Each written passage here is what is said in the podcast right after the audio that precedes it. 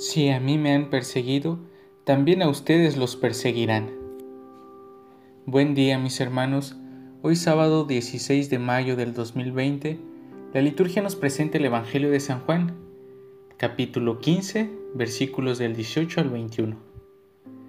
Estos versículos nos hablan de las consecuencias del seguimiento de Jesús, y créanme que es un orgullo ser cristianos y las implicaciones que surjan de este seguimiento son una oportunidad de crecer y de madurar. Así se manifiesta en los discípulos al momento de estar con Jesús.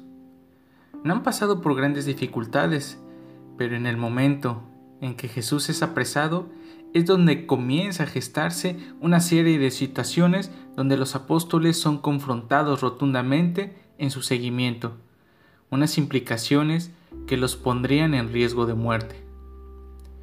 Por ello la palabra nos dice, si el mundo los odia, sepan que me han odiado a mí antes que ustedes.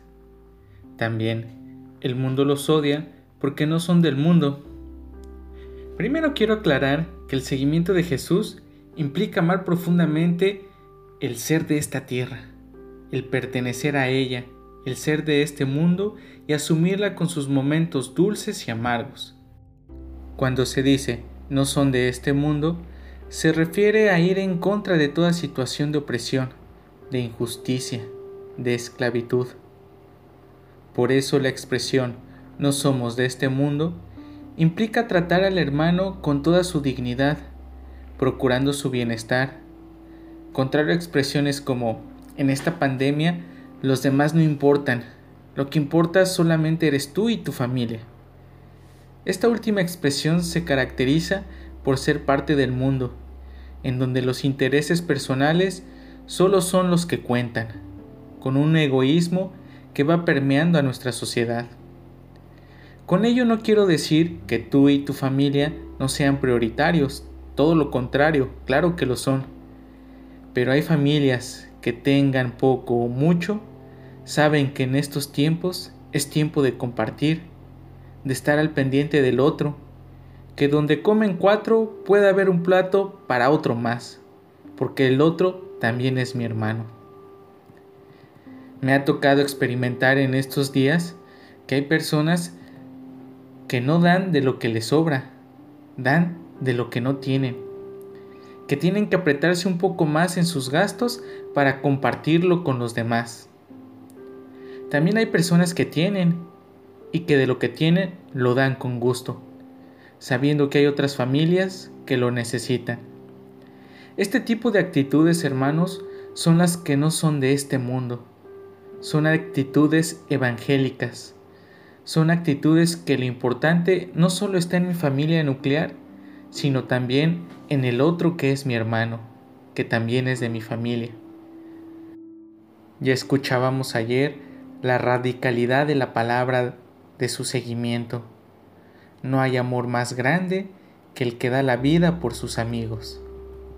Es radical, pero es un orgullo ser cristianos y tener presente el modo de vivir de Jesús que con su espíritu nos impulsa a continuar su obra. Por ello las consecuencias de seguir a Jesús no es algo mágico, es decir, que por seguir a Jesús nos va a ir bien en todo lo que emprendamos, que no vamos a sufrir porque Dios nos acompaña. Que el virus no nos afectará porque rezo el rosario todos los días. Con lo anterior, no quiero decir que no hay que rezar el rosario o que no pidamos su bendición a Dios en todo lo que emprendamos. Hay que hacerlo. Lo que quiero expresar es que en las buenas y en las malas nuestra confianza está en Dios, que los problemas que hay en casa Dios me fortalecerá para poderlos enfrentar, que las dificultades de cualquier tipo habrá la suficiente fuerza para afrontarlos.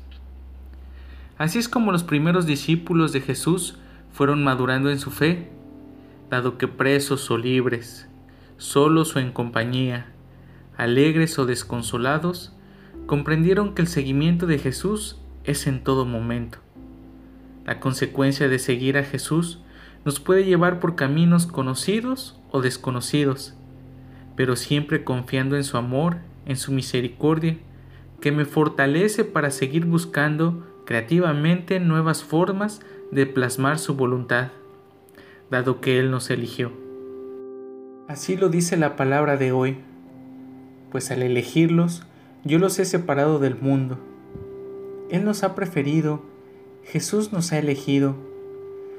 Con esta certeza, continuemos nuestro caminar, fortalecidos de su Espíritu, que nos impulsa para poder amar al modo de Jesús.